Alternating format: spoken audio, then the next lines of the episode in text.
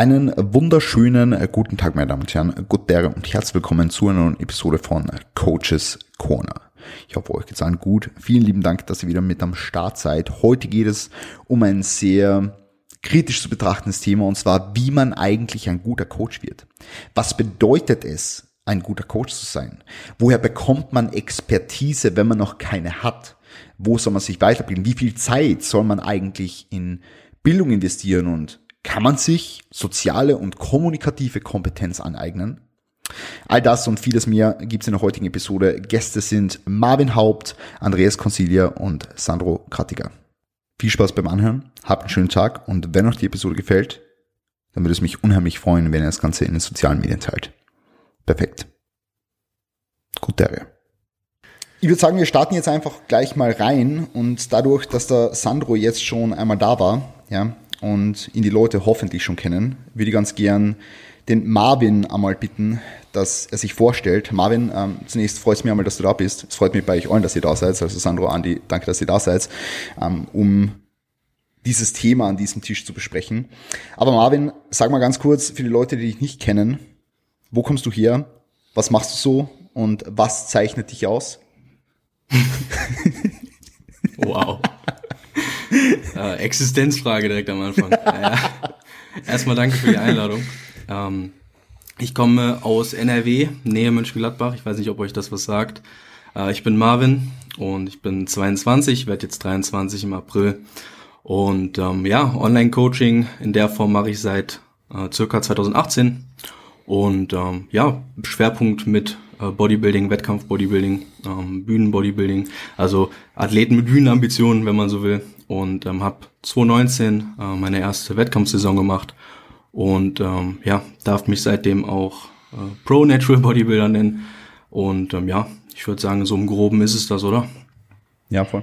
Ähm, magst du mal ganz kurz sagen, wann hast du so jetzt, ich meine, hast du schon so grob outgelined, Mhm. Wie lange coachst du schon und wie hat es damals angefangen? So, ähm, ich meine, du kommst ja so ursprünglich auch ein bisschen aus dem Personal Training, logischerweise. Ähm, du arbeitest ja im Gym. Und wie hat es ja angefangen mit Online-Betreuung dann? War das erst dann im Zuge deiner Wettkampfdiät oder wie, wie bist du da reinkommen? Ähm, ja, das, das hat sich, ehrlich gesagt, hat sich das so ergeben. Also ich habe auch, bevor ich ähm, im, im Studio angefangen habe zu arbeiten, also ich habe damals halt mit Kollegen angefangen zu trainieren. Du hast halt gesagt so, hey, lass mal ins Fitnessstudio gehen ähm, möchte halt ein bisschen in Form kommen, möchte halt selbst gefallen, so im Endeffekt. Und ähm, habe dann relativ früh angefangen, mich dann damit auch zu beschäftigen und ähm, hast dich dann halt mit deinen Freunden da entsprechend auch äh, mit so ausgetauscht, hast geschaut, okay, was funktioniert vielleicht, was funktioniert äh, vielleicht weniger gut und ähm, dann hast du relativ schnell erkannt, was ja, oberste Priorität ist, dass du erstmal stark werden willst, dass du erstmal äh, lernen solltest, äh, wie die Technik in den Übungen funktioniert. Und dann hast du vielleicht auch ein bisschen schneller gemacht, äh, Fortschritte gemacht als ähm, ein, zwei Kollegen von dir. Und dann hat das so schleichend angefangen, dass ich dann so angefangen habe, ein, zwei Tipps mal hier äh, an der einen Stelle zu geben. Und ja, ich habe dann einfach Spaß dran gefunden. Und äh, das war dann auch damals noch zur Schulzeit. Und als ich dann mein, mein Abitur gemacht habe, ähm, wollte ich dann halt auch in die Richtung gehen, weil es mir einfach es mir einfach Spaß gemacht hat, habe dann ein Studium angefangen, ähm, auch in die Richtung. Und ähm, ja, seitdem arbeite ich dann entsprechend auch Vollzeit in einem, in einem Fitnessstudio und habe da halt sehr, sehr viel Erfahrung auf der Fläche gesammelt. Ne? Also es war halt dann, es ist ein Kettenstudio, ne? Also habe dann wirklich da als Flächentrainer ähm, sehr, sehr viel gearbeitet, sehr viele ähm, Trainerstunden gemacht und ähm, man merkt dann so langsam äh, nach einiger Zeit, dass so eine Einzelstunde in einem Fitnessstudio mit einer Person, die du einmal siehst, einmal in einem halben Jahr oder so, ähm, ich denke, da brauchen wir uns nicht weiter darüber unterhalten, dass es nicht allzu zielführend ist für die allermeisten. Und ja, dann fragst du dich halt, ähm, was du daran ändern kannst, was du machen kannst und dann stößt du vielleicht auch auf, auf, auf Experten in dem Gebiet, äh, im, im Bodybuilding oder im Kraftsport im Allgemeinen, dann siehst du, dass man halt dieses Online-Coaching, ja, dieses Online-Coaching, in Anführungszeichen, äh, dass es das gibt. Und ja, dann ist das Interesse in die Richtung auf jeden Fall auch gewachsen. Und ähm, dann habe ich mit Kunden aus dem Studio äh, intensiver gearbeitet, die halt ambitioniert waren in diese Richtung. Und äh, dementsprechend dann, ja, müsste so Anfang 2018 gewesen sein, hatte ich dann meinen ersten Kunden, wenn man so will, der jetzt auch mittlerweile ein guter Freund von mir ist. Und so hat sich das dann im Endeffekt ergeben.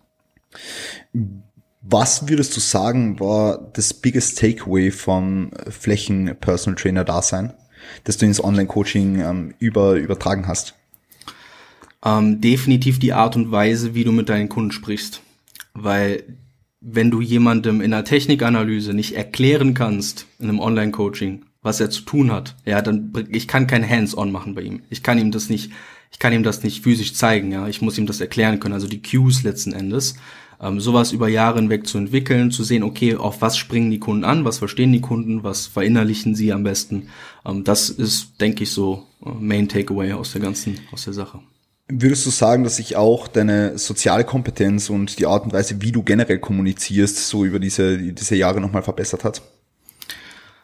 Äh, ja, definitiv, weil du in einem Fitnessstudio, wo du jetzt nicht nur mit Bodybuildern arbeitest, hast du unfassbar viele verschiedene Persönlichkeiten. Ja, also du hast von einem 16-Jährigen bis zur 70-Jährigen hast du alle dabei und alle haben verschiedene Ziele, alle sind verschiedene Menschen und alle musst du irgendwo auch anders behandeln. Also du willst natürlich zielorientiert arbeiten mit den Leuten, aber wie komme ich zu dem Ziel hin, ist dann halt mit den, mit den Personen nochmal ein verschiedener Weg, je nach Person eben. Also das war jetzt schon so ein Studio, wo das Klientel sehr, sehr bunt war. Ja, es ist halt ein, es ist einfach ein Kettenstudio, wo alles, wo alles okay. vertreten ist letztlich. Ja, ich meine, es gibt ja so ähm, Homes Place oder so, wo, wo, dann, wo dann das Klientel eher gehobener ist und ähm, die Leute ja, nee, ist ein clever mehr Fit. Geld auch im Person Trainer. Okay, okay, okay, cool. Also keine, keine Werbung an dieser Stelle, aber einfach ähm, um das, um, um so die, die Unterschiede mal, äh, mal, mal klarzustellen, ja. Ähm, weil es macht doch einen Unterschied, wie man auch ähm, von anderen Leuten hört und, und, und gehört hat, so, ja. Gut, war mal eine, super Einführung. Wir werden später nochmal ähm, auf, auf diesen, diesen Werdegang zurückkommen und wie du dich dann ähm, auch über diesen Prozess weiterentwickeln hast können. Jetzt aber zunächst mal an dich die Frage, Andi. Andi, ähm, auch nochmal danke, dass du da bist und dass du jetzt da mit uns talkst. Für die Leute, die dich nicht kennen, stell dir mal ganz kurz vor, du bist jetzt auch der Podcast kommt morgen schon online, also bist du nächste Woche beim Sandro zu Gast im Podcast. Kann man mal ganz kurz an dieser Stelle sagen. Aber für die Leute, die dich noch nicht kennen, und noch keinen Podcast von dir gehört haben, auch nicht damals von PNT. Ähm, sag mal ganz kurz, wer du bist, was du machst, wo du herkommst und warum du jetzt da bist, was du, wo, also wo du bist. Ja, ähm, hallo erstmal. Vielen, vielen lieben Dank für die Einladung, Chris. Ähm, freut mich, Teil des Ganzen hier heute sein zu dürfen. Mein Name ist Andreas Konzidia. Ich bin noch 23 Jahre alt, wohne in Wien seit inzwischen vier Jahren, vier Jahren glaube ich ähm, und bin Natural Bodybuilding Athlet. Ja, das heißt, ich prep dieses Jahr zum ersten Mal. Das heißt, ich stehe in ziemlich genau sieben Monaten, glaube ich, das erste Mal auf der Bühne. Also ähnlich wie du, Chris. Wir sind ja auch beide beim selben Coach, also beim Callum. Und ja, freue mich auf alles, was da so auf mich zukommt dieses Jahr noch. Ähm, außerdem bin ich Coach, ja, deshalb sitze ich heute vermutlich auch hier und habe inzwischen eben das Privileg, Leuten dabei zu helfen, ähm, einfach ihre körperlichen Ziele zu erreichen und sie eben auf diesem Weg zu begleiten. Ähm, was war noch die Frage, Chris? Sorry. Wie das Ganze bei mir ähm, angefangen hat? Ja, genau, wie das Ganze angefangen hat. Das vielleicht noch. Ähm, ja, ich trainiere schon relativ lange und war auch schon immer ziemlich verbissen vom Beginn an und habe mich eben vom Beginn an schon sehr, sehr viel einfach mit der Thematik auseinandergesetzt. Und mich haben damals schon meine Freunde halt immer wieder nach Tipps gefragt und wenn es eben ums Thema Ernährung oder Training ging, das war zwar kein Coaching per se, ja, aber das hat mir damals einfach gezeigt, dass es mir einfach Spaß macht anderen dabei zu helfen, irgendwie irgendwas besser zu machen, unter Anführungszeichen. Und die ersten Berührungspunkte mit Coaching, so wie wir das eben kennen, beziehungsweise Online-Coaching, ähm, hatte ich dann eben vor ziemlich genau vier Jahren, als ich nach Wien gezogen bin und das quasi dann live das erste Mal erlebt habe, was es eben heißt zu coachen und was damit eben alles verbunden ist und wie das Ganze eben funktioniert. Und mit der Zeit hat sich das dann eben ja einfach entwickelt und ähm, ich bin einfach mehr und mehr immer diese ganze Szene hineingerutscht, bis ich dann vor zwei Jahren eben den Entschluss, den Entschluss gefasst habe, ähm, dass ich auch coachen möchte. Und ich war damals eben noch Fulltime-Student, ja, und habe dann eben noch nebenbei begonnen, im Gym zu arbeiten. Dementsprechend habe ich eher nebenher gecoacht, was im Nachhinein, was im Nachhinein betrachtet ziemlich cool war, ja, einfach, dass ich diese Erfahrung machen konnte und dass mir diese Zeit einfach gezeigt hat, ähm, dass mir dieses Coaching, die, dieses Coaching, perfekt, dieses, ähm, ja, dieses Coaching einfach Spaß macht. Es hätte ja auch, hätte auch sein können, dass, dass es gar nichts für mich ist. Ähm, dementsprechend, ja, das, das waren so meine Anfänge, sage ich mal. Du hast vergessen zu erwähnen, dass du äh, Powerlifter warst. ja, das auch, das auch, aber das war jetzt eher, eher aufs, aufs Coaching quasi bezogen. Ja, voll, voll. Aber das, das vielleicht noch so ähm, am Rande, dass, dass die e, Leute wissen, meine, wo du herkommst. Absolut. Genau. Meine ersten Kunden waren auch tatsächlich die meisten alle Powerlifting-Athleten, beziehungsweise halt kraftorientierte Athleten, weil ich eben zu der Zeit noch aktiv Powerlifting betrieben habe, beziehungsweise gerade am Sprung war eben zum, zum Bodybuilding. Mhm. Ähm, viele Leute aus dem Gym auch, ja, logischerweise, weil sie mich eben kannten und ja. Gut. Sehr, sehr geil. Sandro, würdest du dich als guten Coach bezeichnen? ich hab's, ich hab's gespürt. Ich, ich hab's gespürt, wirklich. Na, also, also äh, generell muss ich, muss ich zuallererst sagen, ihr sitzt ja alle da, weil ich der Meinung bin, dass ihr gute Coaches seid. Und weil ich der Meinung bin, dass ihr über alle nötigen sozialen und ähm, kommunikativen und das Weitere natürlich auch ähm, Expertisen, trächtigen, perfekt, ähm, Fähigkeiten verfügt. Deswegen seid ihr ja da, ja, und deswegen will ich mit euch ähm, über das Thema sprechen, damit die Leute, die das jetzt hören und vielleicht noch keine Coaches sind, die von sich selber behaupten, sie sind mega gute Coaches, ähm, Natürlich wird es jeder auf eine gewisse Art und Weise von sich selbst behaupten. Ja, logischerweise, der Marvin lacht auch schon wieder. Ähm, aber das ist noch werden können. Im Hinblick auf Expertise, im Hinblick auf soziale Kompetenzen, im Hinblick auf Kommunikation etc. pp. Ja, deswegen seid ihr da. Und jetzt nächst mal an dich die Frage, Sandro. Ich meine, die Leute kennen die eh schon. Ich will dich jetzt nicht mehr darum bitten, äh, dich, dich äh, vorzustellen. Aber vielleicht sagst ganz kurz mal, was für dich so flächenübergreifend gesagt einen guten Coach ausmacht. Ja, erstmal äh, auch von meiner Seite hallo. Vielen Dank nochmal für die für die Einladung, Chris. Äh, freut mich, das zweite Mal hier sein zu dürfen, um mit euch über ein sehr, sehr cooles Thema zu quatschen. Ähm, ja, zu der Frage, was ich als oder was einen guten Coach ausmacht. Also zur ersten Frage, ob ich mich selbst als guten Coach bezeichnen würde. Ich würde das so hinstellen und sagen, dass ich hart daran arbeite, immer besser zu werden. Ähm, und ich denke, das ist etwas, was einen guten Coach auch irgendwo durch auszeichnet. Was ich finde, was man nicht tun sollte, ist, dass man irgendwann davon überzeugt ist, dass man alles weiß, dass man der Beste in seinem Feld ist, sondern es gibt immer irgendwas, was man dazulernen kann. Und dieses, dieses Wissenshungrige äh, oder diese wissenshungrige Herangehensweise, finde ich, ist einerseits sehr, sehr wichtig. Und das andere, was sehr, sehr wichtig ist, ist Empathie. Also man muss als Coach Menschen verstehen können, man muss sich irgendwo durch in sie hineinfühlen können. Und ich meine, jeder hat so seine eigene Coaching-Weise, sage ich jetzt mal. Und es gibt Leute, die sind ein bisschen härter, es gibt Leute, die sind ein bisschen weicher in Anführungs- und Schlusszeichen. Ähm, aber wichtig ist, dass man auf die Individuen, die man betreut, individuell eingehen kann. Und nicht diesen One Size fits all, fits all und wenn es dir nicht recht ist, dann geh wieder so in dem Stil behandeln, sondern lösungsorientiert denkt. Und ich denke, einer, vielleicht greife ich hier schon ein bisschen vor, aber einer meiner größten Fehler, so ganz am Anfang äh, des ganzen Coaching-Daseins Coaching war so, wenn etwas für mich funktioniert, dann muss das ja für einen anderen auch funktionieren. Mhm. Und das ist etwas, das man mit der Zeit lernt, dass es eben nicht so ist. Ähm, und ich finde, da ist es extrem wichtig, dass eben dieses Schwarz- und Weiß-Denken, dieses Richtig- und Falsch-Denken nicht angewendet wird, sondern dass man da immer einen, immer ein bisschen über den Tellerrand schaut. Das vielleicht so dazu. Würdest du von dir selbst behaupten, dass du über die letzten Jahre offener gegenüber neuen Ansätzen und neuen Herangehensweisen wurdest? Ja, auf jeden Fall. Also ich, ich muss ja auch dazu sagen, ich coache jetzt seit Mitte 2019, ähm, also auch noch nicht so lange. Aber gerade am Anfang, als ich überhaupt in diese Online-Coaching-Szene bisschen reingefunden habe und überhaupt gesehen habe, dass diese Szene gibt, ähm, habe ich mich so ein bisschen dabei ertappt, in ein gewisses Lager zu fallen, sage ich jetzt mal. Ich habe mich ja dann auch von AJ coachen lassen. Ähm, und dann setzt man sich halt mehr damit auseinander, findet so seine Vorlieben, sage ich jetzt mal. Das war bei mir dann eher High Intensity, eher Lower Volume, wenn man das so sagen darf.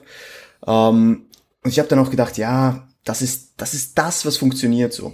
Aber man findet dann halt mit der Zeit raus und je mehr man sich auch mit anderen Coaches austauscht, dass eigentlich so viele Wege nach Rom führen. Und ich denke, das ist extrem wichtig, dass man seinen Horizont immer erweitert und überall so ein bisschen drin ist, ja, und sich überall so ein bisschen, nicht einfach, wenn jemand eine Aussage äh, macht, die einem nicht in seinen Bias passt, sage ich jetzt mal, äh, direkt sagt, nee, der, das ist Bullshit, sondern die Leute fragt, warum machst du das so? Ähm, und warum hat es bei der und der Punkt Person funktioniert und bei der und der vielleicht nicht?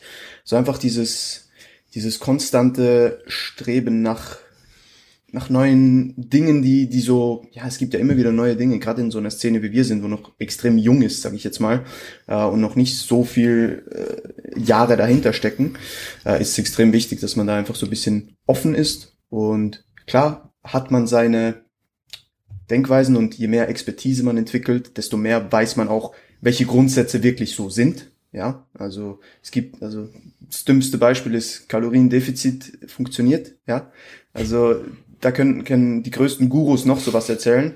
Das ist einfach so. Ähm, aber ich finde es wichtig, das dass man Physik. ein bisschen. So. Ja, ja. Danke. Ja. Ähm, und deswegen ist es einfach wichtig, dass man da ein bisschen offen ist und eben ein bisschen weg von diesem Schubladendenken kommt. Ja. Ähm, was würdest du Coaches raten, die jetzt so ein Schubladendenken eventuell entwickelt haben und sich genauso wie du es jetzt beschrieben hast, ähm, in eine dieser Sparten unter Anführungszeichen eingliedern würden? Schwierig. Ähm, Also würdest du, würdest du ihnen jetzt rein, reines Beispiel, würdest du ihnen eventuell dazu raten, dass sie sich mal einen anderen Coach holen, um neue Herangehensweisen kennenzulernen, wenn sie vielleicht bisher nur einen Coach hatten? Ähm, oder würdest du, würdest du ihnen raten, sich einfach mal ähm, bei einer anderen Member-Site anzumelden oder andere Ausbildung zu machen? Oder ähm, was wäre jetzt so dein, dein, dein Approach dahingehend, wenn jetzt jemand, äh, wenn, wenn, wenn du jetzt vielleicht so ein, ein Mentor bist für einen deiner Trainees, der eventuell auch Coach ist und du willst denjenigen jetzt weiterbringen und er will sich weiterentwickeln, weiß aber nicht wie. Wie würdest du da jetzt rangehen? zuerst muss ich die Person vielleicht mal fragen, wieso sie diesen Bias zu irgendwas überhaupt entwickelt hat. Ob es wirklich daran liegt, dass sie zum Beispiel nur von, keine Ahnung, einer Person lernt. Also, und das ist vielleicht dann eine Person, die einen Standpunkt extrem vertritt und nichts anderes zulässt, sage ich jetzt mal. Ähm, da ist sicher ein guter, gutes Stichwort gewesen, dass du gesagt hast, sich einfach ein bisschen breiter ähm, ausfächern und sich vielleicht nicht nur aus einer Quelle sein Wissen zu holen, sondern verschiedene Dinge sich anschaut ähm, und dazu eine Meinung bildet. Und wichtig halt wirklich auch diese Expertise ähm, immer zu erweitern und immer versuchen dazu zu lernen, Dinge kritisch zu hinterfragen ähm, und so dann einfach rauszufinden, was Bullshit ist, weil es gibt Bullshit und was aber Ansätze sind, die funktionieren. Und das, da gibt's nicht nur einen. Ja, nice.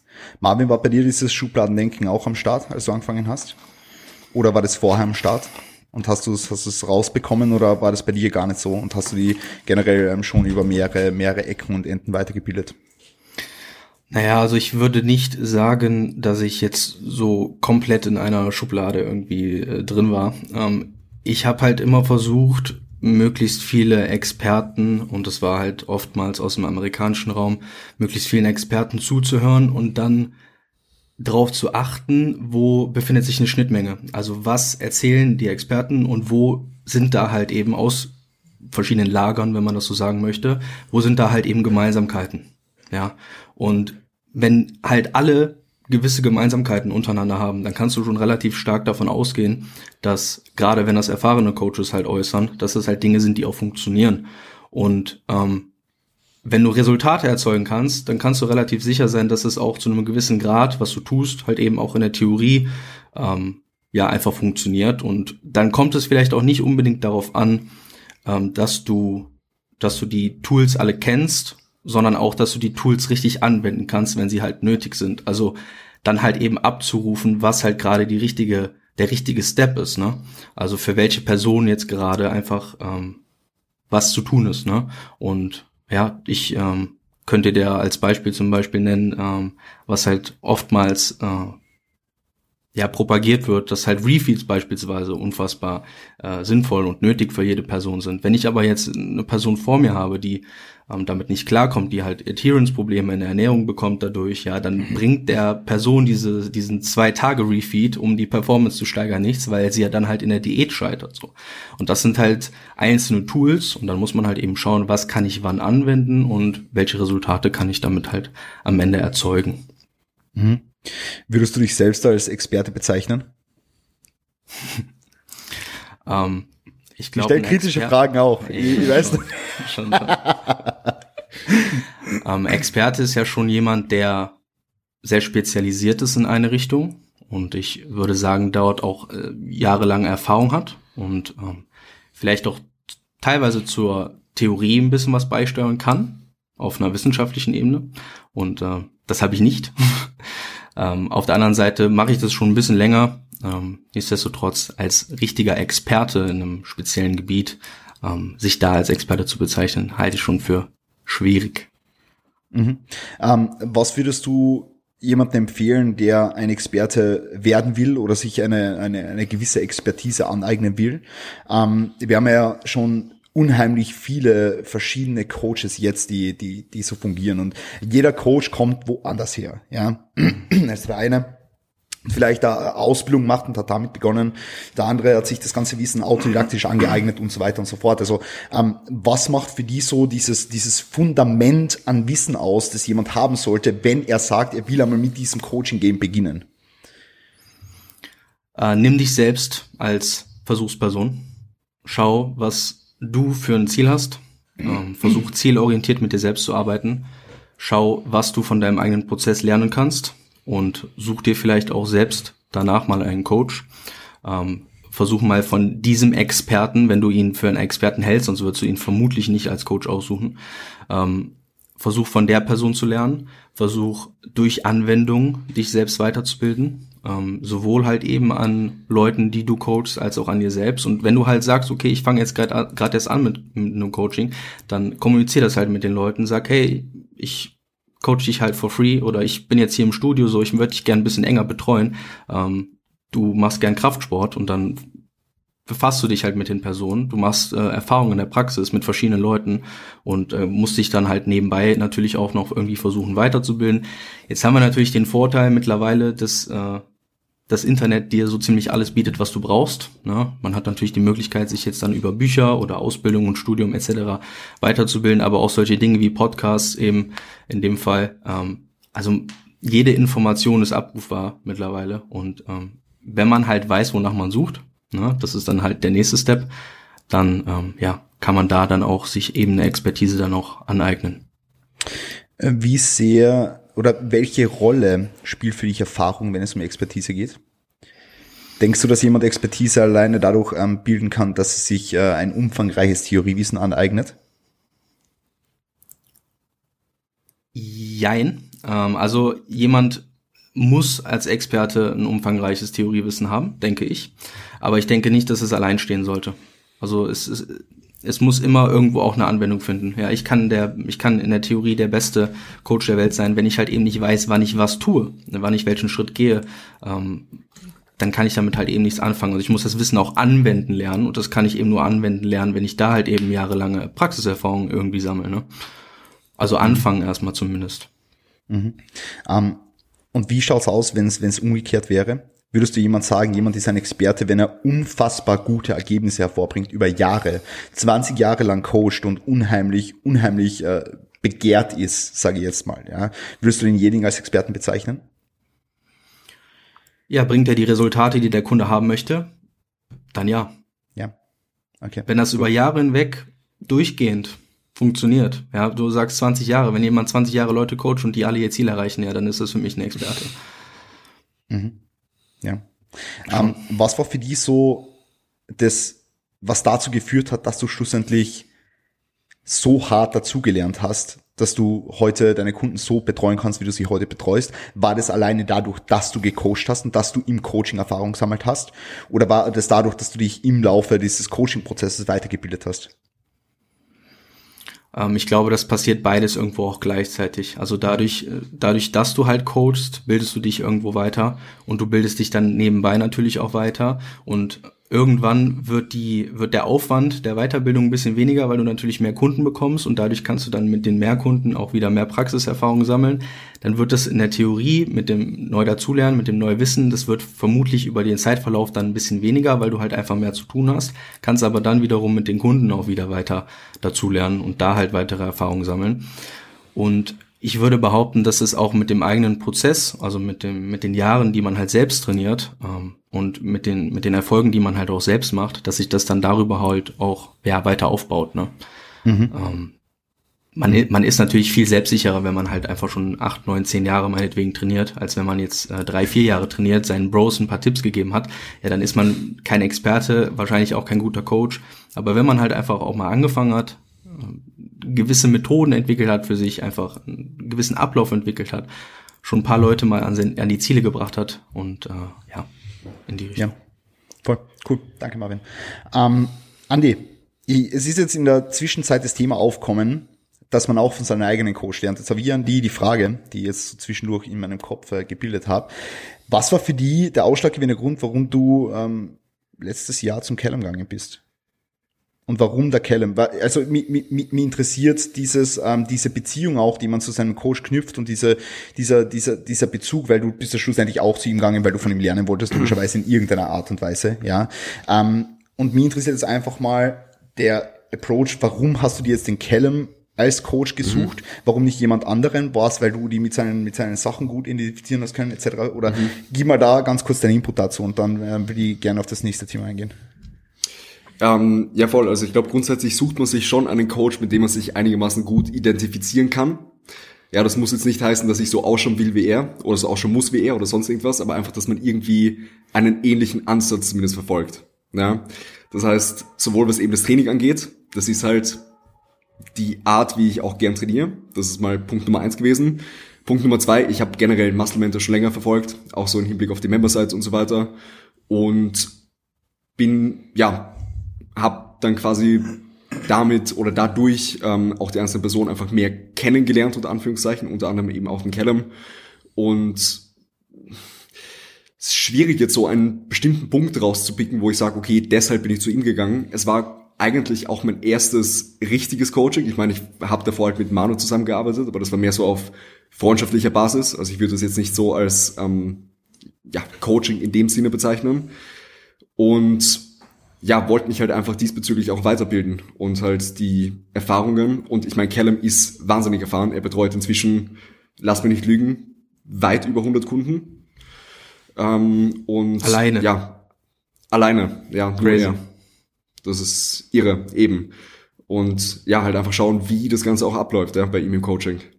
Mhm. Wie die Prozesse sind, wie das Ganze, wie das Ganze funktioniert und ja, da einfach Hast dann das Gefühl, meine Hast du das Gefühl, du hast äh, für dein eigenes Coaching schon viel mitnehmen können? Absolut, hundertprozentig. Ja, in Bezug auf alles.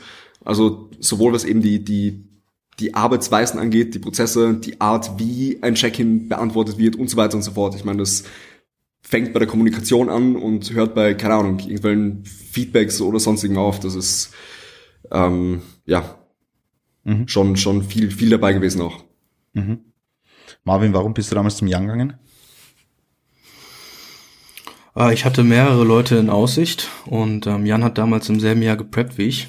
Und ähm, ja, ich habe ich hab mich mit vielen Leuten beschäftigt und äh, ja, dann am, dann am Ende habe ich äh, Jan angeschrieben, hab's, äh, hab, hab mit ihm gequatscht und letzten Endes haben wir uns halt einfach gut verstanden.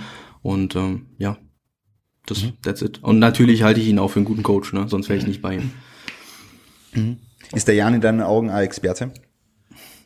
Ja, ich denke, Jan ist schon jemand, der seit Jahren dabei ist, der sich mhm. schon etabliert hat. Und ich denke, im, im, im Neddy Bodybuilding Bereich ist Jan schon vorn dabei, auf jeden Fall. Mhm. Ich, stelle dir nur Fragen, weil es mir auch selber interessiert, wie du einfach verschiedene Pers Personen siehst oder wie andere Leute jetzt verschiedene Personen sehen, ähm, weil wir natürlich alle eine unterschiedliche Auffassung davon haben, was jetzt ein wirklicher Experte ist oder so. Ja, mhm. deswegen, deswegen frage ich das einfach ganz gern. Ähm, Andi, ich würde ganz gern trotzdem mit dir weitermachen, weil du jetzt so ähm, gechillt zurückgelehnt da sitzt. Deswegen. Na, ähm, ich, ich wollte jetzt, ich wollte jetzt, ich wollte jetzt da nochmal einhaken bei deiner, bei deiner anfänglichen Geschichte. Ich meine, du hast ja, du hast den Strength Coach gemacht damals, so äh, du, du machst jetzt gerade den Strength Coach quasi, oder? Ich habe ihn vor eineinhalb Jahren angefangen, aber der läuft genau. halt immer noch, weil Corona dazwischen war. Genau, wegen genau. Corona. Ähm, aber ich will einfach nur beim Strength Coaching generell beim Thema Ausbildungen und, und Member Sites und wie gesagt, wo wir spät, wo, wo wir früher eh nochmal äh, drüber geredet haben. Ähm, aber wie siehst du das, wenn du jetzt einen Coach vor dir hast, der der jetzt gerade noch so am Anfang steht, ja, der noch nicht viele Kunden hat, würdest du den schon so eine Ausbildung raten oder würdest du den einfach mal sagen, okay, jetzt fang einfach mal an zu coachen? Ähm, definitiv beides. Ja, also der Marvin hat es eh schon ein bisschen vorweggenommen. Ich glaube, das eine geht eh mit dem anderen der einher. Marvin habe ich gesagt, oder? Der Marvin, ich verstehe Manuel. Also, also wenn ich wenn ich Manuel gesagt habe, dann tut's, tut's mir leid. Nee, nee, ja, du Marvin hast Marvin gesagt. Alles gut. Okay, okay. ich bin auf.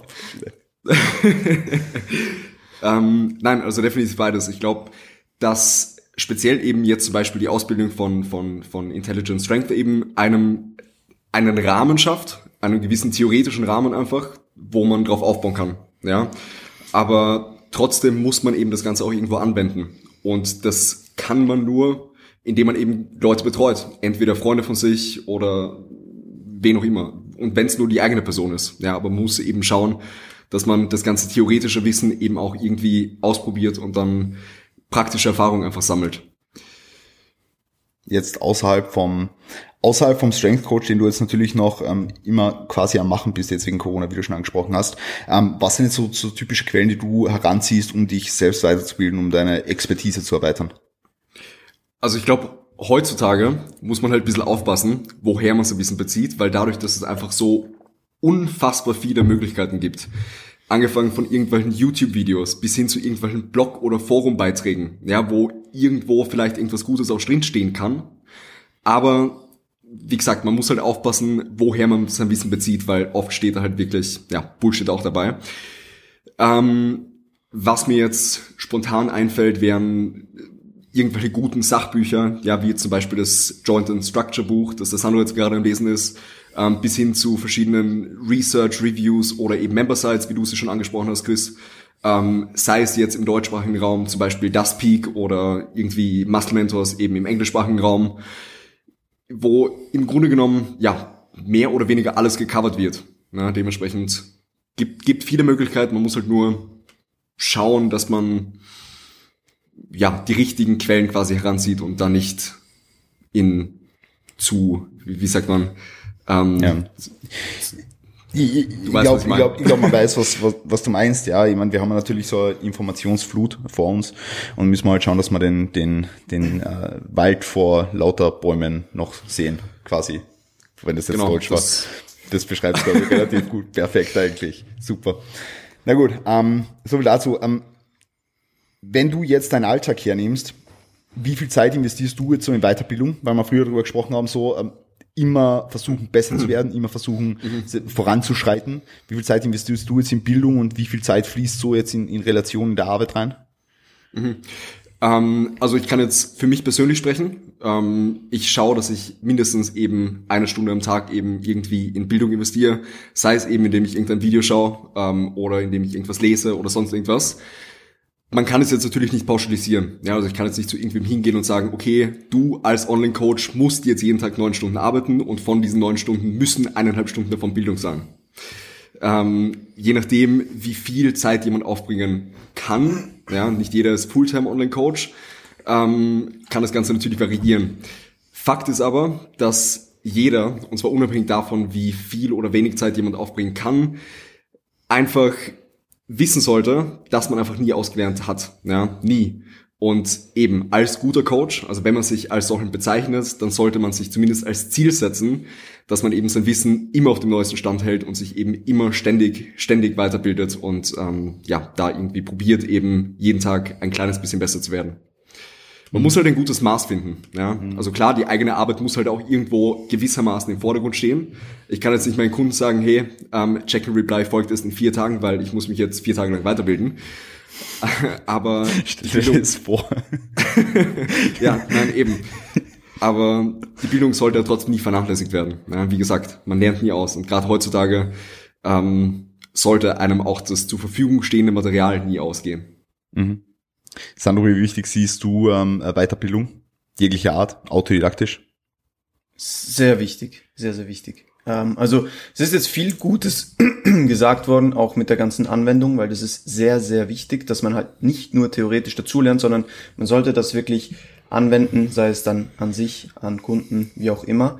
Ähm, weil ich denke, was Coaching auch ausmacht, ist halt eben, du gibst den Leuten ja nicht nur irgendwas Theoretisches vor, sondern die Response, die vom Trainee zurückkommt, die kann ja eine andere sein, als du erwartest. Und da musst du ja irgendwie damit arbeiten können. Ähm, deswegen nur theoretisches Wissen wird dann schwierig. Ähm, aber ich sehe Weiterbildung als sehr, sehr wichtig an. Und wie Andi schon gesagt hat und wie ich auch schon zu Beginn gesagt habe, man hat nie ausgelernt. Also ich finde, je mehr man dazu lernt, desto mehr merkt man, wie wenig man weiß. Ja, also je tiefer du in ein Thema eintauchst, sage ich jetzt mal, desto mehr siehst du, okay, dieses Thema ist noch viel größer, als ich gedacht habe. Und deswegen, es gibt eigentlich nie den Punkt, wo man nicht mehr dazu lernen kann. Was aber auch dazu kommt, ist, man sollte, sag jetzt mal, gescheit, sich gescheit weiterbilden. Also nicht einfach irgendwas lernen, damit man es gelernt hat. Es sollte ein Grund dahinter sein. Also zum Beispiel, ich weiß nicht, wenn du jetzt neuer Coach bist, du betreust vielleicht zwei Kollegen und die fragen dich was, dann bilde dich spezifisch darauf weiter und wenn du die Frage nicht weißt, dann finde es raus und lerne da direkt dazu. Und wenn du jetzt zwei Gen-Pop-Leute betreust, äh, 50-jährig, äh, haben noch nie trainiert, da musst du wahrscheinlich äh, keine äh, Peak-Week-Protokolle lesen. Ja, weil das, das geht so ein bisschen am Ziel vorbei. Deswegen, man sollte immer so ein bisschen sich dahingehend weiterbilden, wie es einem praktisch auch was bringen kann. Findest du tendenziell, dass es auch Leute da draußen gibt, jetzt äh, allein aus deiner persönlichen Ansicht resultierend, die eigentlich mehr praktische Anwendung machen könnten, aber sich zu viel einfach nur auf den theoretischen Aspekt konzentrieren? Schwierig zu sagen. Also ich denke, wie wir am Anfang schon besprochen haben, es funktioniert vieles. Ja, man wird wahrscheinlich nie wissen, ob das, was funktioniert, wirklich das Optimum für diese Person gewesen ist. Vielleicht hätte es einen anderen Weg gegeben, der noch besser gewesen wäre. Man weiß es nicht. Aber ich denke, wenn dieses theoretische Wissen, die, das die Leute anwenden, bei diesen Trainees funktioniert und sie zum Ziel führen, dann ist es gut. Ja, also man muss da auch nicht äh, komplett sich seine Vorgehensweisen die ganze Zeit komplett hinterfragen. Wenn man was für diese Person gefunden hat, das funktioniert, dann ist es gut. Ja, da muss man es auch nicht überverkomplizieren. Aber ich denke, oftmals, da sind wir wieder bei diesem Schwarz- und Weiß-Denken. Oftmals wird einfach die Theorie viel zu iso also nur isoliert betrachtet und man lässt dieses Praktische weg, weil nur weil jetzt, weil jetzt eine Studie X Outcome hat, ja, und das aber bei untrainierten Leuten heißt das nicht, dass es beim Wettkampfathleten auch der Fall ist. Ja, deswegen da muss man so ein bisschen abschätzen und eben diese Praxis mit mit mit der Theorie äh, selbst anwenden, vermischen, wie auch immer. Mhm. Ja, also da, da wären wir dann wieder beim, beim, beim Punkt Erfahrung einfach gekoppelt mit dem, dem theoretischen Anwendungsbereichen. Ja, gut. Ähm, du hast früher auch als einen der wichtigsten Punkte für einen guten Coach Empathie angesprochen. Ja, und Kommunikation fällt da mit rein, so soziale Kompetenzen.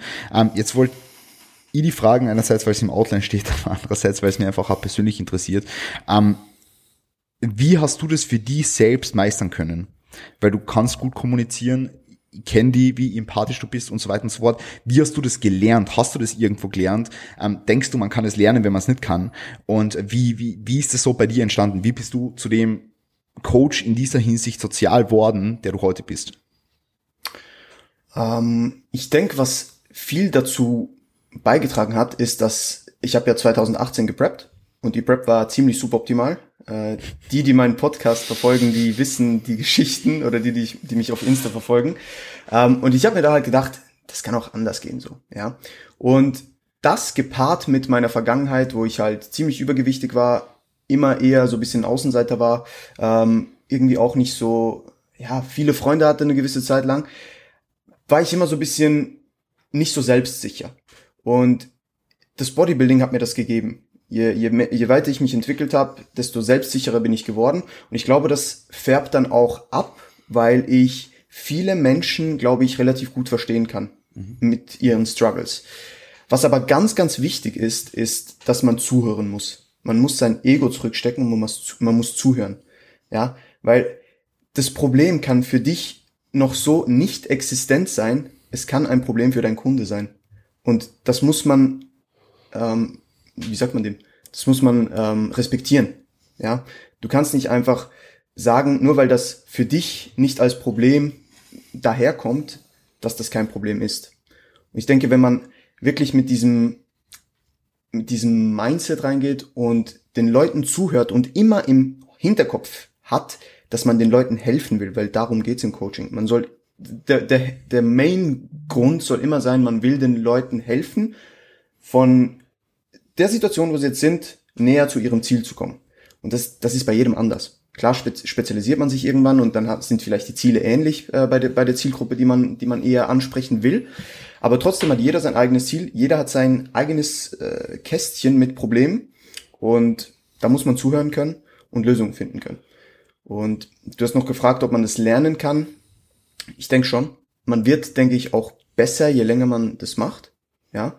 Ähm, aber, ja, wie soll ich sagen? Es, es, es kann sicher nicht jeder lernen. Ja. Mhm. Es gibt Persönlichkeiten, die sind von Natur aus einfach, das klingt jetzt mega asozial, aber die sind nicht so empathisch. Mhm. Ähm, und da wird es vielleicht schwieriger. Aber das muss auch nicht, muss auch nicht sein, dass die Leute dann nicht gute Coaches werden können. Weil auch da gibt es vielleicht eine Zielgruppe, die das überhaupt nicht braucht. Ja, die, die kommen zu dir, sagen, hey, ist mir scheißegal, was wir machen, hilf mir einfach und gib mir einen Plan und that's it. Ja. Und wenn irgendwas ist, komme ich zu dir und dann sagst mir, wie es weitergeht. Ich will hier nicht kein Rumgejammere, keine Ahnung, sondern einfach, das ist meine Situation, ich will dahin, bring mich dahin, koste was es wolle, so in dem Sinn. Mhm. Ja, mega interessant. Marvin, hat dir das Personal Training im Hinblick auf Empathie was gebracht? Dass du, dass du Leute mehr verstanden hast, dass du sie mehr, mehr einfühlen hast können in sie? Ja, äh, definitiv. Ich wollte eine Sache noch kurz zu dem sagen, was Sandro gesagt hat, ja. weil ich das ganz interessant finde, auch darüber zu sprechen, ähm, wann und bei welchem Kunden ich wie viel Empathie aufbringen sollte. Weil wenn ich einen Wettkampfathleten vor mir habe, ja, ähm, und der hat nun mal eine Deadline, der hat ein Ziel und der möchte an einem gewissen Tag in seiner besten Form auf der Bühne stehen, dann muss ich als Mensch natürlich empathiefähig sein, ich muss der Person zuhören, ich muss offen und interessiert sein, letzten Endes, ich muss schauen, welche Fragen ich der Person stelle, aber ich muss auch immer im Hinterkopf haben, dass die Person wegen einem gewissen Ziel zu mir gekommen ist. Und die Person ist nicht bei mir, damit sie auf gut Deutsch mich voll heulen kann mit Problemen, ja. Klar höre ich mir das an und klar versuchen wir Lösungen zu finden. Aber auf der anderen Seite muss ich immer auch beachten, warum ist die Person tatsächlich bei mir und dann muss ich eben auch manchmal zielorientiert arbeiten und sagen, hey, tut mir leid, ja, es, es ist einfach gerade nicht vermeidbar, dass du Hunger hast. Ja, da kannst du noch so empathiefähig sein. Ich kann dir, da, ich kann dir das als Person nicht wegnehmen. Das vielleicht nochmal so als Zusatz. Und ähm, bezüglich Personal Training, ähm, auf jeden Fall, weil man verstehen muss, dass man halt mit unfassbar vielen verschiedenen Personen arbeitet. Ne? Also du hast halt einfach sehr viele verschiedene Menschen. Das heißt, du kannst sowieso nicht schwarz-weiß denken, weil du halt einfach jede Stunde eine andere, einen anderen Charakter vor dir mhm. hast. Und da musst du als Mensch oder als Trainer musst du lernen, dich daran anzupassen. Ja, du kannst nicht äh, mit, mit dem 20-jährigen äh, Studenten so reden wie mit dem, mit dem 50-jährigen Geschäftsmann. Ja, ähm, das ist einfach eine andere Person und dementsprechend lernst du dadurch sicherlich auch, ähm, ja, dich einzufühlen in die Person. Ähm, aktiv zuzuhören ist sehr wichtig und ähm, was ich immer auch sehr gut finde, um ähm, ja eine gewisse Empathie, einen gewissen Draht zu entwickeln, ist sich sich Dinge zu merken, die der Klient mir sagt, die vielleicht für das Coaching oder für das Ziel, für den Prozess an sich gar nicht so relevant sind. Das heißt, ähm, irgendwelche privaten Ereignisse. Wann hat mein Klient Geburtstag? Ja, so eine Sache, ja. Also sowas, sowas gibt einem eine gewisse Menschlichkeit in den Prozess und ich glaube, dann fällt einem das als Coach auch leichter, eine Empathie zu entwickeln, wenn man halt nicht so eine Distanz zu dem Coach, äh, zu dem Klienten hat, sondern einfach ja, eine gewisse Be Bezugsperson dann darstellt, ja. Und dafür musst du dich einfach für die Person interessieren, ja. Mhm. Und das kann man sicherlich lernen, aber wenn das halt ein Job ist, der dir Spaß macht, wenn du Leute an das Ziel bringen willst, dann musst du dich ohnehin für die Menschen interessieren. Und sobald du dich für die Menschen interessierst, hast du auch mehr Empathie. Ja, mhm. und dann kommt vieles auch von selbst. Schön gesagt. Finde ich, darf, ich noch mal, darf ich noch mal ganz super. kurz einhaken? Ja, bitte, bitte Sandro. Ähm, ja, zum Thema Empathie. Ich fand das ultra äh, wichtig, was Marvin noch gesagt hat. Äh, also als, als du auf meine Aussage äh, eingegangen bist. Ich denke auch, man muss schauen, wie man den Leuten das sagt. Das finde ich ganz, ganz wichtig. Dass du halt nicht sagst, vertraue einfach dem Prozess, so. Sondern den Leuten, das ist so der Klassiker. Es gibt immer noch unendlich viele Coaches, die einfach sagen, ja, da ist dein Plan, vertraue dem Prozess, als Maul, so in dem Stil. Ähm, wir sollen ja auch erklären können, wenn jemand das wissen will, warum wir machen, was wir machen. Und ich bin der Meinung, wir sollten jedem erklären können, wieso wir etwas machen. Sonst haben wir da ein Problem. Ähm, nicht jeder will das wissen, ja. Da sind wir auch wieder bei der Persönlichkeit. Einer sagt, okay, passt. Und dann gibt's aber den, ja, das ist jetzt schon ein bisschen scheiße mit dem, wieso müssen wir das so und so machen? Und dann erklärst du dem das und sagst, hey, wir hätten vielleicht noch Option B, aber irgendwas davon müssen wir machen, weil sonst kommst du nicht zum Ziel. Das noch ganz kurz. Mhm. Ja, definitiv. Was auch wieder auf eine, auf eine, auf eine klare Kommunikation zurückzufinden ist. Ähm, Jetzt weiß ich das nochmal, wo ich einhaken wollte. Ah, bei den Geburtstage Sorry. wollte ich noch ganz kurz so sagen. Ähm, Marvin, schreibst du dir die Geburtstage deiner, deiner Genies auf? Alle? Mhm. Ja? Mhm. Schon, ne? Das ist ganz ja, lustig, ja, weil, weil das ist das Erste, was ich mache, wenn ich meinen Fragebogen anschaue. Ich gehe in meinen Kalender rein und trage meinen Geburtstag ein, obwohl ich noch, mit dem noch nicht einmal einen Call gehabt habe. Ja. Es ist, äh, ich habe unendlich viele Geburtstage drin stehen von Leuten, mit denen ich niemals Kontakt gehabt habe, einfach nur, weil ich mir das so als Datum notiere. ist das ja, lustig. es gibt einem ein super Gefühl, ja. ja voll. Also, voll. warum nicht? Ist kein der, Aufwand für dich. ihr habt Trainees, mit ich schon länger nicht mehr zusammenarbeiten und dann meldest du dich noch ein Jahr wieder und schreibst einfach mal alles Gute zum Geburtstag und der freut sich halt voll so. Ist eh, ist eh cool. Mega. Ja, ja nice. Ähm, da Sandro hat früher, früher noch angesprochen, dieses Selbstbewusstsein, das ihm das Bodybuilding ergeben hat. Jetzt ist natürlich so, ich kann es nur aus meiner Anfangszeit sagen, ich war am Anfang schon ein bisschen unsicherer, als ich es jetzt bin. Ja, in meinen Handlungen, in meinen Herangehensweisen, in dem, wie, ähm, wie soll ich sagen, wie sicher ich mir bei den Dingen war, die ich mit dem Genie umgesetzt habe. Ja, ähm, jetzt weiß ich natürlich nicht, wie das bei dir war, Marvin, aber ich, bei, bei, mir hat sich das halt über die Jahre und über über über die Jahre, zwei Jahre halt jetzt, ähm, hat sich das schon stark gebessert so. Also logischerweise, weil ich einfach die Erfahrung sammle und weiß, was funktioniert für bestimmte Leute und so weiter und so fort.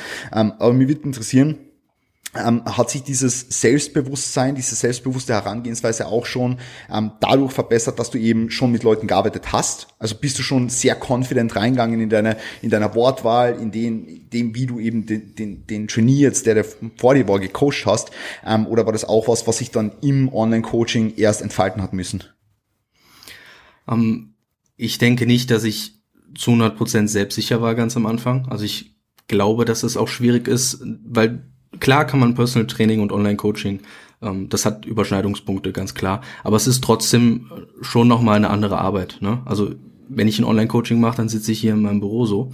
Und äh, bei einem Personal Training bin ich halt eben vor Ort, habe die Person direkt vor mir, bekomme sofort Feedback, ja. Und das hast du halt zum Beispiel in einem Online-Coaching nicht. Also ich war anfangs nicht selbstsicher, was das angeht. Was mir enorm geholfen hat, war mit den Leuten halt eben einfach darüber zu sprechen, dass ich als Trainer Erfahrung habe, aber als Online-Coach eben noch nicht. Und dann zu sagen, okay, ich bin mir sicher, dass ich dir bei den meisten Problemen helfen kann. Aber wie wir das jetzt genau hier anstellen, wie der Prozess dann am Ende aussieht, weiß ich nicht, habe ich noch nicht so oft gemacht. Dann wirst du, oder das war bei mir der Fall, dann wirst du relativ schnell, relativ selbstsicher, vielleicht auch am Anfang ein bisschen zu selbstsicher. Und dann irgendwann schleicht sich das halt ein, dass du akzeptierst, dass du halt auch Fehler machst. Und ähm, dass vielleicht auch die ersten ein, zwei, drei Kunden nicht optimal betreut hast. Ja, also das, das passiert. Also du kannst nie am Anfang direkt perfekt sein, egal was, egal was du machst, ja. Und das ist halt auch bei einem Coaching so. Und ähm, dass du vielleicht ein, zwei Fehler machst bei einem, äh, bei einem Klienten, äh, das, wie gesagt, lässt sich nicht vermeiden. Und durch mehr Interesse, durch mehr Einsatz ähm, kommt sicherlich dann auch wieder mehr Selbstsicherheit. Und ähm, ja, dann baut sich das Selbstvertrauen dann mit der Zeit auf. Und wenn du halt siehst, okay, die Leute haben dann halt am Ende auch Resultate. Ähm, ich habe Klienten, die schon jahrelang bei mir sind das wird ja auch seine Gründe haben. Also die wären ja nicht jetzt zwei Jahre bei mir, wenn ich da irgendwie einen Scheißjob machen würde auf gut Deutsch. Und ähm, ja, so eine gewisse Selbstsicherheit baut sich auf, aber war jetzt anfangs auch nicht exorbitant groß. Mhm. Also es hat keine Momente gegeben, wo du irgendwie dann an Handlungen, die du gemacht hast, gezweifelt hast im Nachhinein. Ob sie gab oder ob sie nicht? Ja, ob, äh, ob sie nicht gab. Äh, doch, gab sicherlich. Okay. Gab sicherlich. Okay. Ja.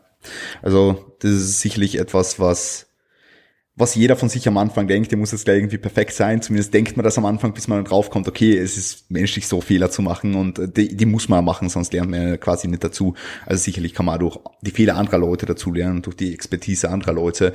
Ähm, aber ich denke, es ist einfach menschlich, auch als Coach, der vermeintlich gesehen jetzt ein, ein hohes Maß an Expertise hat oder, oder haben sollte, ja, dass man da einfach Fehler macht. Und dass man einfach eventuell auch Sachen probiert und im Nachhinein draufkommt, hm, das, das funktioniert vielleicht doch nicht so, wie ich es mir vorgestellt habe. Ja, ich meine, ab und zu probiert mir probiert man ja heute noch Sachen, ja, die, ob, ob die funktionieren, Übungen funktionieren und so weiter. Und dann kommt man drauf, okay, das war doch vielleicht nicht so eine gute Idee, so, ja, ähm, aber das ist dann jetzt weniger schlimm, ja, ähm, aber sowas, sowas, sowas ist halt, ähm, denke ich, ganz menschlich und ganz normal, ja, gut. Ähm, wenn wir jetzt schon bei Fehler sind, die, die wir machen, vielleicht mal ganz kurz die Frage, Andi, was denkst du, waren bei dir Fehler, die du, die du mit Kunden gemacht hast? Ich glaube, der, ich glaube, der größte Fehler. Oder glaub, die du als Coach gemacht hast, auch um das ein bisschen übergreifend zu sagen. Ja, ja, voll. Ja. Ähm, auch der Fehler, den vermutlich viele machen, ist, dass sie von sich selbst einfach viel zu schnell auf andere schließen. Ja, nur weil eine Übung bei mir funktioniert oder nur weil ich eine Übung als gut befinde, heißt es noch lange nicht, dass sich die Übung auch für irgendjemanden anders so anfühlt wie für mich. Ähm, das kann man jetzt auf alles replizieren, ja, nicht nur auf Übungen, sondern auf Rap-Ranges, auf die Volumen, Intensität-Debatte, was weiß ich was, ja, auch auf Ernährungssachen. Ähm, dementsprechend muss man da einfach von, ja, man muss einfach offen sein. Man muss einfach offen sein und auf jeden Kunden individuell eingehen. Und das war sicher etwas, was ich von Beginn an weniger gut gemacht habe ähm, als jetzt. Mhm. Marvin, ich weiß nicht, ich weiß nicht, ob das bei dir damals auch hast du hast am Anfang viel mit Satzprogression gearbeitet? Äh, nie in diesem extremen Ausmaß. Okay. Also nicht diese, nicht diese riesen prozentualen Angaben. Na, weil mir hat das jetzt, mir hat das jetzt mega interessiert, weil ich habe einmal in einem Podcast vom Jan gehört, ich, ich, don't quote me on that, aber ich habe einmal in einem Podcast vom Jan beispielsweise gehört, dass er schon sehr, sehr viel mit Satzprogression einfach ähm, gearbeitet hat. Ähm, so jetzt, so jetzt flächenübergreifend auf alle Kunden, ähm, auf, mhm. auf ein oder zwei oder drei nicht, ja, wie gesagt, don't quote me. Deswegen hat mich das jetzt einfach mal interessiert, ob du auch zu ihm gegangen bist, weil er diese Arbeitsweise gehabt hat und so weiter und so fort. Da wollte ich nur noch ganz kurz mal einhaken, ob du das dann auch gemacht hast und diese Herangehensweise ähm, für dich auch ähm, als gut befunden hast praktisch. Das, das wollte ich nur ganz kurz ich, ich glaube, ich glaube, Jan hat das auch gar nicht in diesem extremen Ausmaß gemacht, wie das oft gesehen wird. Ja.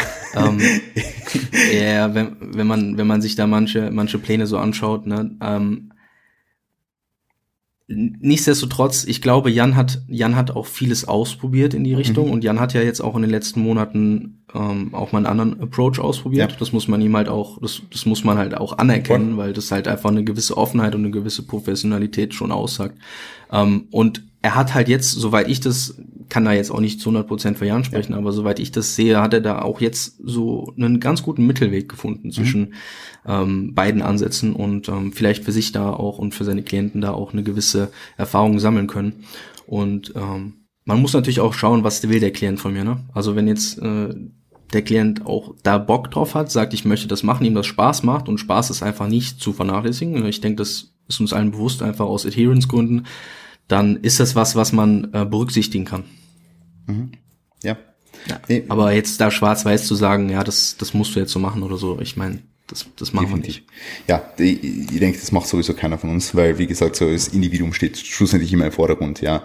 Und also ich gehe jetzt auch nicht bei jedem hin und sage, hey, du musst jetzt jeden einzelnen Satz um, ähm, all the way to failure taken und noch weiter darüber hinaus, weil wenn ich einfach sehe, dass diese Kompetenz einfach nicht da ist und dass derjenige es vielleicht auch gar nicht will, so, warum soll ich ihm, ihn jetzt mal System aufzwingen oder einen Approach aufzwingen, den derjenige nicht äh, sustainable äh, durchziehen kann, so, ja, ähm, oder lang sustainen kann, wenn es jetzt Englisch gesprochen ist. Perfekt. Ähm, aber ich glaube, es ist, es ist so ähm, ganz klar, ähm, dass wie gesagt, das Individuum immer im Vordergrund steht und ähm, mir hat es jetzt nur interessiert, ähm, deswegen wollte ich da ganz kurz einhaken. Ähm, Andi, bezüglich, bezüglich dem Thema, einen guten Coach zu finden, den sich viele Trainees eventuell da wünschen, was würdest du einem Trainee, der sich einen guten Coach suchen will, raten, wie er einen guten Coach von, von jemandem unterscheidet, der das eventuell nur zu sein scheint? Es ist schwierig. Es ist wirklich schwierig, glaube ich, heutzutage. Also speziell als Anfänger, wenn man das vielleicht noch nicht so gut unterscheiden kann ähm, und vielleicht auch nicht die Fragen stellen kann, die dann vielleicht ähm, einen guten Coach unter Anführungszeichen von einem schlechten unterscheiden könnten oder würden.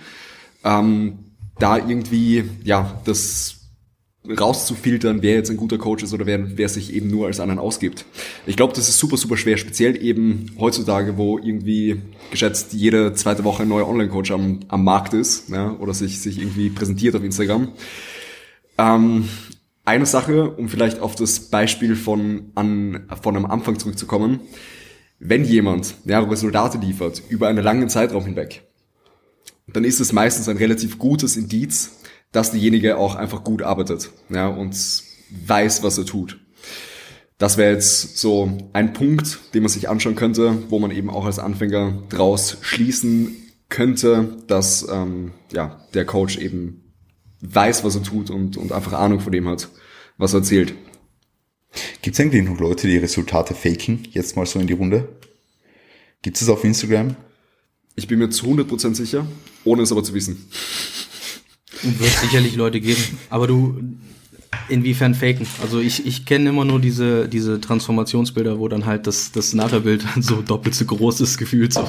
Ja, ja. Oder welche, ja, sowas in die Richtung, ja. Sowas in die Richtung oder, oder unrealistische Zeiträume für Transformations ähm, angeben. Zum Beispiel Ja, auch. sowas, an sowas machst du es ja sowieso gut fest, ne? Also wenn, wenn du, wenn du, wenn du wissen möchtest, ob der Coach, äh, wie du sagst, ein Experte ist oder ein Möchtegern, dann äh, musst du halt schauen, okay, was verspricht er dir vielleicht auch, ne? Also hast du, hast du Vergleichswerte? Ist das realistisch? Was hast du vielleicht bisher in deiner Trainingskarriere erreicht, je nachdem, wie weit du halt entsprechend bist? Und vielleicht, wie sieht der Coach auch selbst aus? Das ist natürlich nicht immer zu 100 Prozent jetzt äh, irgendwie ein Indikator, um zu sagen, ob der, ob derjenige ein Experte ist oder nicht, aber es sagt dir zumindest, dass er das auch irgendwo lebt, dass er zumindest auch dazu steht, dass er das halt auch ausführt, dass es halt eine Leidenschaft für ihn ist. Und du willst halt auch vielleicht nochmal schauen, okay, hab, habe hab ich eine gewisse Schnittmenge, was andere Coaches angeht, also sind die Aussagen, decken die sich vielleicht. Und ähm, vielleicht noch ein weiterer Punkt ist, stell dem Coach mal Fragen und achte mal darauf, wie er dir antwortet. Weil ganz oft haben wir ja, da haben wir ja eben schon ein paar Mal drüber gesprochen, wir können nie eine 100% schwarz-weiß Antwort geben. Wenn ich aber eine Frage stelle und ich merke, der Coach gibt mir eine sehr absolute Äußerung, der sagt, das ist immer so, das ist bei, das, das habe ich nie anders beobachtet, dann kannst du da schon anhand auch an, an der Art der Sprache so ein bisschen fühlen, ähm, wen du vor dir hast, ob derjenige dir das jetzt aufbrummen möchte oder ob er vielleicht auch ein bisschen differenzierter darüber nachdenkt. Also die Art der Sprache und vielleicht, wie viele Fachbegriffe kriege ich auch um die Ohren gehauen? Weil ich glaube, ein guter Coach ist auch gut darin, dir komplizierte Sachverhalte einfach simplifiziert darzustellen. Und ähm, ich denke, das sind so ein paar gute Punkte, ähm, wo man, wo man halt einen guten Coach dann ausmachen kann. Das ist Ja. das, was der Sandro vorhin, äh, sorry, Ja, bitte. Das ist im Endeffekt das, was der Sandro vorhin meinte mit dem Warum. Ja, also wir als Coaches oder generell jeder, der irgendwie wem anders was weitergibt, sollte immer hinter jeder Handlung ein Warum stehen haben. Das muss der Kunde nicht wissen, aber wenn er nachfragt, dann sollte man auch eine Antwort eben haben. Und wenn man das nicht hat, dann hat man, ja, dann hat man ein Problem. Versuchst du als, als Coach jetzt deine Klienten auch zu educaten? Ohne dass sie, dass sie irgendwie danach fragen und ihnen, und ihnen ähm, Dinge oder, oder Dinge, die im Background ablaufen, halt- äh, ablaufen halt oder in deinen Gedanken, versuchst du ihnen die darzulegen? Ähm, ja und nein, also nicht schwierig. Was, was, was verstehst du jetzt genau unter educaten? Naja, im Hinblick auf ähm, eventuell, nehmen wir mal das äh, einfache Beispiel einer Technikanalyse von irgendeiner Übung und du sagst, äh, ja, Knie vielleicht ein bisschen weiter zusammen, ein bisschen weiter raus, keine Ahnung, irgendwas, ja. Ähm, versuchst du dann zu sagen, warum das Sinn macht für diejenige Person oder versuchst du einfach so, mach das. So auf die Art und Weise. Je nachdem, also wenn ich merke, dass die Kunden wirklich interessiert dann sind, dann ähm, probiere ich das natürlich immer wieder zu erklären und eben auch zu sagen, warum wir das so machen oder gewisse Dinge implementieren oder eben nicht machen. Ähm, aber das ist halt Personen unterschiedlich. Ja, manche sagen auch, okay, interessiert mich nicht, sagen mir einfach nur, was ich machen soll und ich führe es aus. Ja, so auf die, auf die Art. Okay. Aber ich, ja, Ja, bitte. Du kannst ruhig schon. nein, nein, alles gut, alles gut. Okay. Gut. Passt. Ähm, das, das wollte ich noch wissen. Ähm, ich würde jetzt ganz gern noch einmal, wir haben jetzt natürlich über sehr viel gesprochen im Hinblick auf, auf, auf Weiterbildung, im Hinblick auf ähm, Erfahrungen etc. Und, und natürlich auch über soziale Kompetenz. Ähm, ich würde jetzt ganz gern noch haben, dass ihr so mal sagt, wo ihr euch weiterbildet und wo ihr euch informiert, wenn ihr mal was wissen wollt, ähm, was es da für, für, für Quellen gibt, unter Anführungszeichen, jetzt ganz blöd gesagt.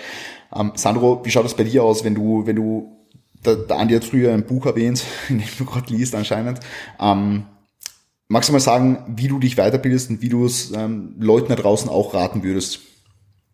Gerne.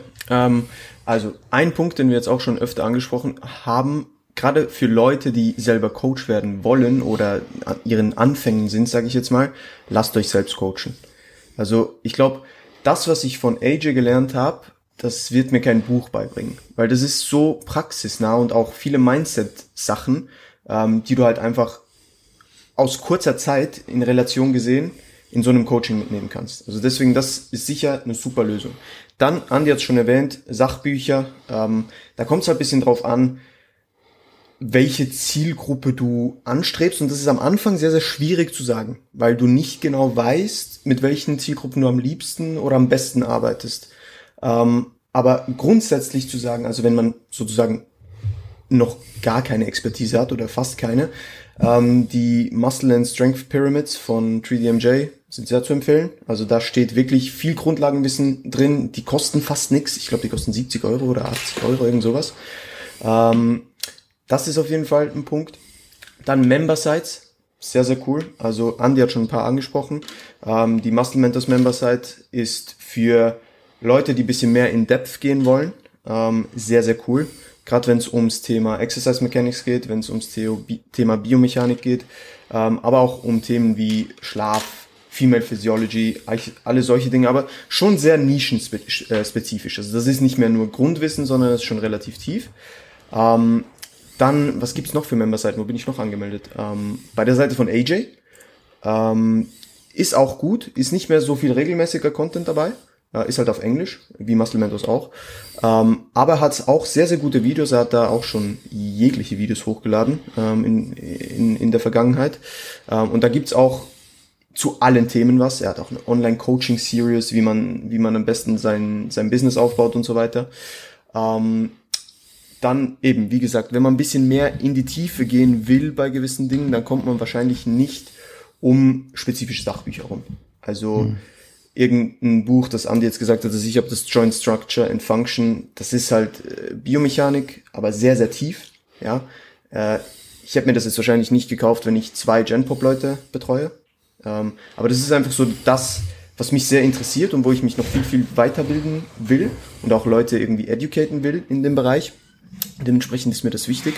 Und ansonsten Sachbücher, diese Member-Sites, ähm, das Peak hast du noch angesprochen, Andy, auch sehr cool. Podcasts, Podcasts sind auch, je nachdem, mhm. da muss man einfach ein bisschen vorsichtig sein, weil es gibt mittlerweile sehr, sehr viele Podcasts. Was, wo ich vorsichtig wäre, ist Instagram und YouTube. Ähm, Gerade wenn man noch nicht so weiß, nach was man suchen muss, wird schwierig, weil es ist halt schon viel Falschwissen auch irgendwo durch verbreitet, ähm, gerade in der Fitnessszene und deswegen da ein bisschen vorsichtig sein. Ähm, aber es gibt sehr, sehr viele gute Podcasts. Ähm, ich meine, das ist einer davon hier. Ähm, und auch gerade im englischsprachigen Raum. Also der Muscle Mentors Podcast ist super. Bridging the Gap von Josh Bridgman ist sehr, sehr informativ. Ähm, was höre ich mir noch an? Äh, Stronger by Science, sehr, sehr cool. Dann kann man natürlich auch noch mehr in Depth gehen und äh, Papers lesen, also sich Studien anschauen, Meta-Analysen, was auch immer, zu einem Thema, das, das, das, das dich interessiert oder das gerade Relevanz hat in, de, in dem Bereich, wo du dich gerade befindest. Ähm, da, wie gesagt, auch, es ist alles immer so ein bisschen das, was ich am Anfang gesagt habe. Alles, was man liest, muss man nicht schwarz und weiß nehmen. Ja, man sollte sich etwas aneignen und das dann in Relation sehen, kritisch hinterfragen, schauen, ah, okay, was kann ich daraus ziehen für sich selbst und für seine Kunden.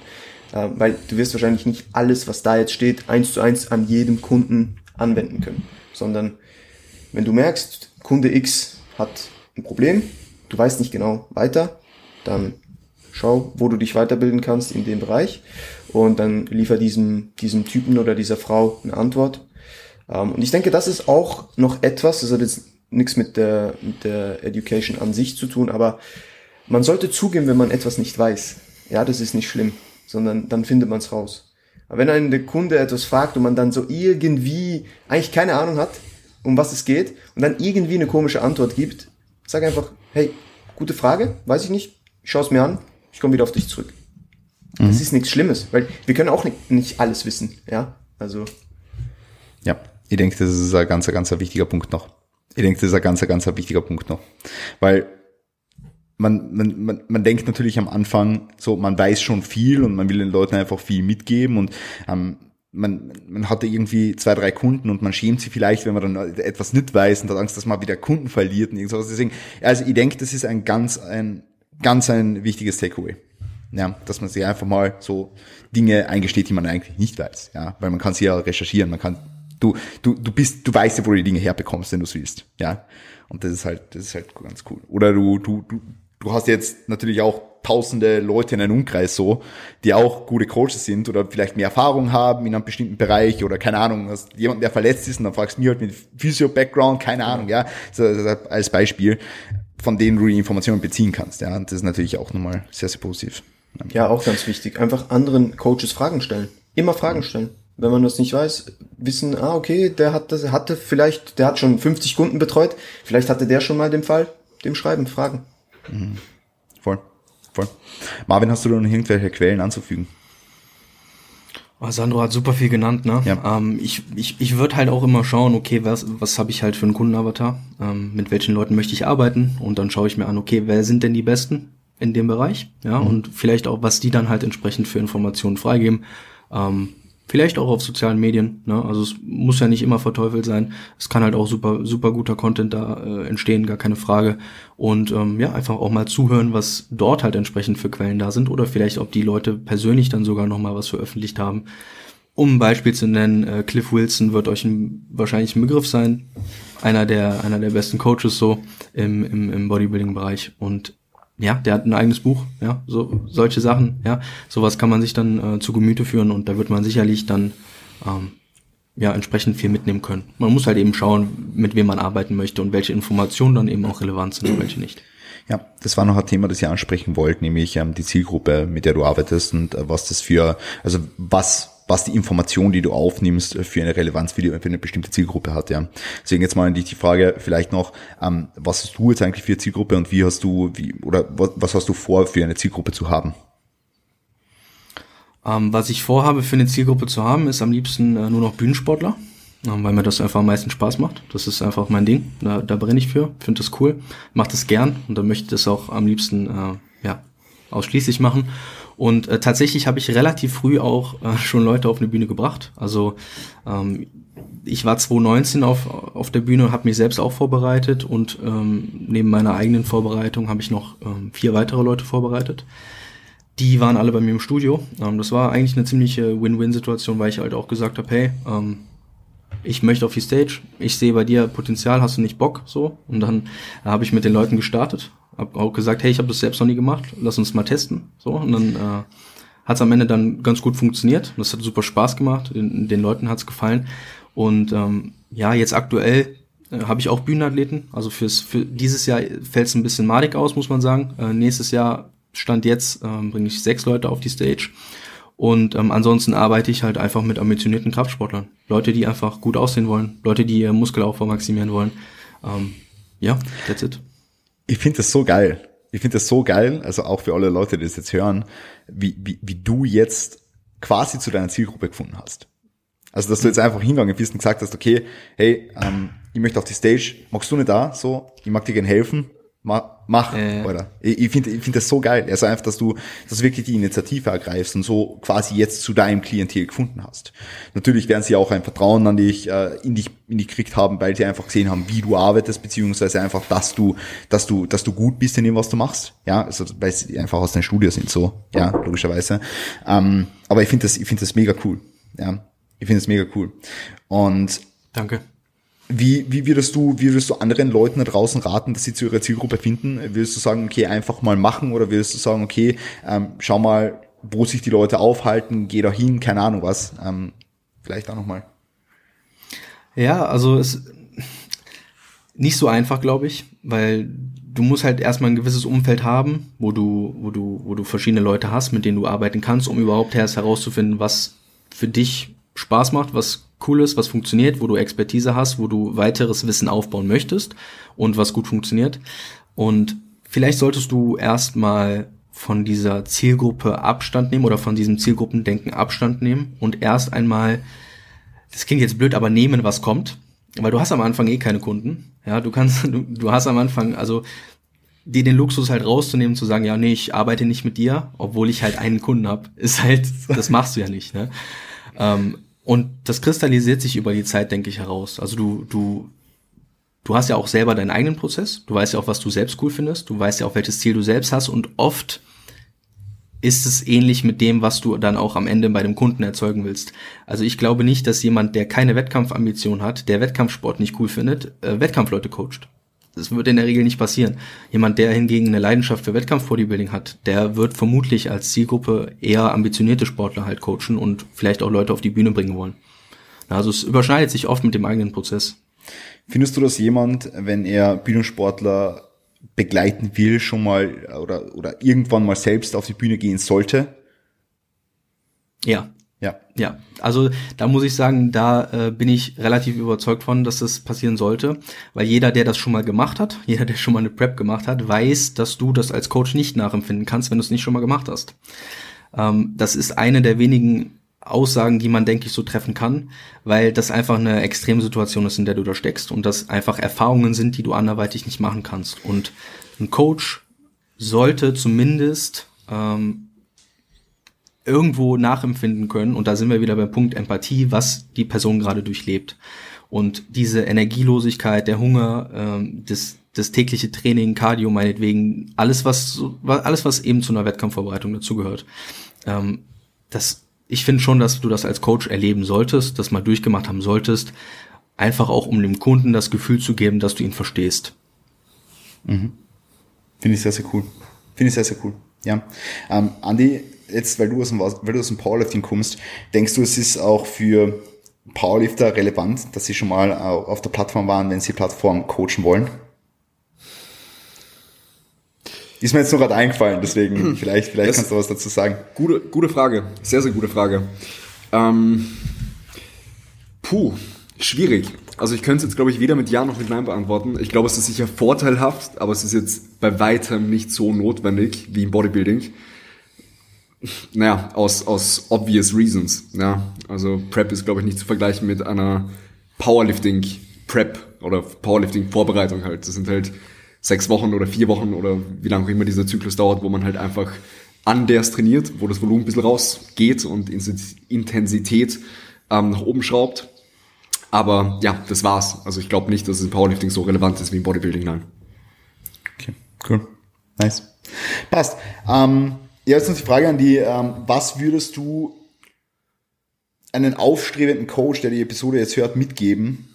Einen Punkt, wenn er sich verbessern will.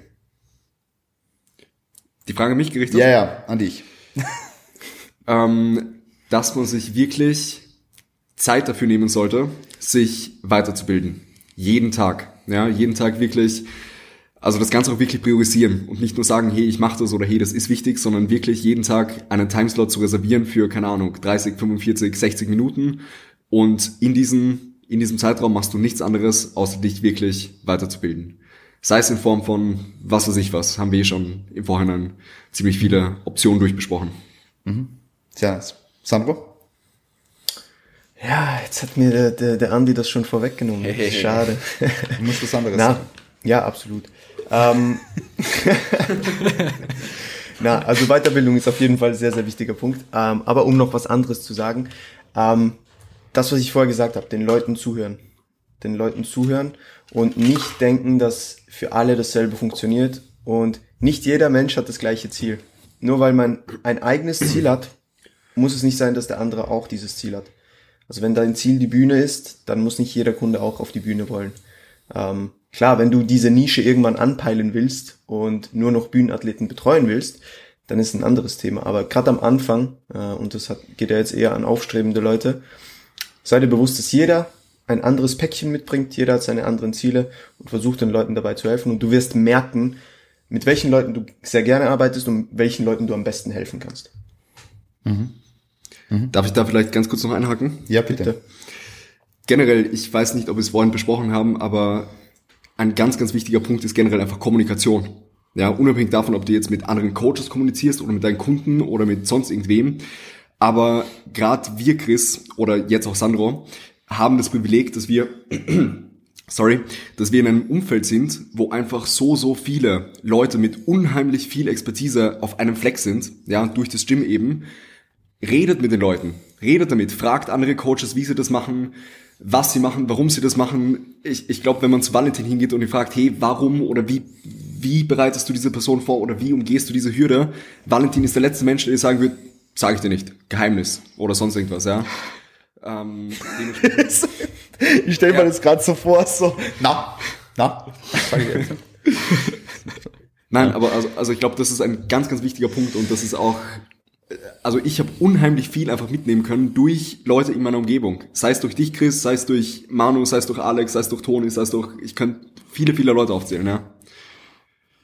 Der Sandro fühlt sich jetzt schlecht, weil du ihn nicht aufgezählt hast. Na, Das ist noch nicht, Sandro ist noch nicht so lange wie. ja, ich bin ja, ich bin deswegen hierher gekommen. Ja, voll. Voll Wien, Alter. Wien. Einfach Wien. Marvin, du musst nach Wien ziehen. Ja, man munkelt. Man munkelt, Alter. Ähm, geil, ja, danke vielmals. Ähm, Marvin, ähm, ein Tipp für aufstrebende Coaches. Ähm, vielleicht in Anlehnung äh, an die Dinge, die wir eh besprochen haben. Ähm, Finde dich damit ab, dass du Fehler machen wirst. Du bist am Anfang nicht perfekt. Du kannst am Anfang, du, du hast keine Erfahrung. Du weißt, du weißt nicht, was du tust, so mehr oder weniger, weil du es einfach noch nicht gemacht hast. Du kannst das theoretische Wissen haben, aber find dich damit ab, dass du Fehler machen wirst. Es ist einfach so. Und ähm, keep going, weil Perfektion gibt's in der in der Form sowieso nicht. Du kannst halt einfach nur besser werden. Sehr, sehr geil. Nice. Wenn die Leute sagen, hey, dieser Marvin Haupt, der hört sich gut an, wo können die Leute dich finden? Ähm, auf Instagram, da findet man eigentlich alles, äh, alle Links soweit. Äh, Marvin Haupt mit Unterstrich. Und äh, ja, that's it. Sehr cool. Sandro? Ja, auch auf Instagram. Ähm, Sandro-KRT. Im Linktree ist alles verlinkt. Ich habe auch einen Podcast. Nächste Woche ist Andy zu Gast. Deswegen da unbedingt einschalten. Geht um Programming. Wird gut. Oder war gut. Ähm, aber auf Instagram findet man mich am besten. Sehr geil. Andi? Ähm, ebenfalls Instagram, einfach andreas.concilia und da findet man dann alles weitere auch. Die Website ist noch nicht online, oder? Na, noch nicht, aber kommt. Kommt. Perfekt. Hey, äh, ich bedanke mich, dass ihr alle da wart. War etwas kürzere Episode im Gegensatz zu den anderen zwei Stunden Krachern, aber ähm, es war mega, mega insightful ähm, und war, war, war kritisch zu betrachtendes Thema, aber ein cooles Thema. Ähm, deswegen danke für eure Inputs, danke, dass ihr da wart und ähm, ich freue mich, wenn ihr wiederkommt. Wie gesagt, Vielen Dank, Chris. Danke dir, Chris. Dankeschön. bis zum nächsten Mal. Danke fürs Zuhören und gute Ehre.